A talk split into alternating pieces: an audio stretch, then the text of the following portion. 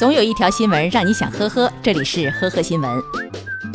六月十九号晚，四川高速交警在乐山南收费站对一辆乐山牌照小汽车进行例行检查的时候，发现驾驶员提供的信息无法查到，属于无证驾驶。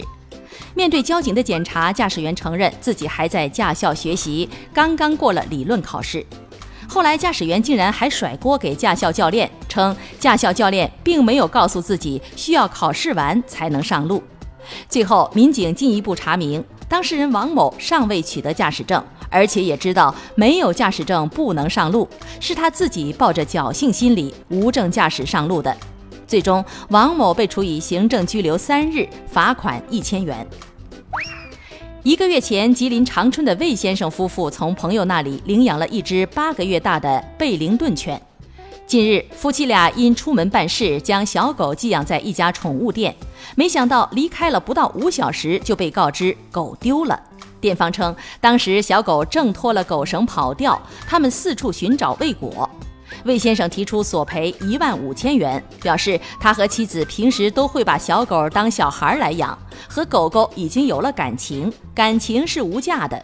对此，店方认为价格太高，最多赔偿五千元。最终，双方达成了协议。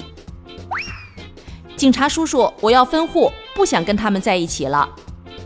六月二十六号，四川省乐山市十一岁的小罗拿着户口本走进了派出所，要求帮他把户口独立出来。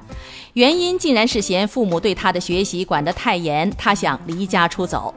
据小罗的母亲李女士介绍，她觉得我们平时对他的学习管理太严格了，就说要分户，要离家出走。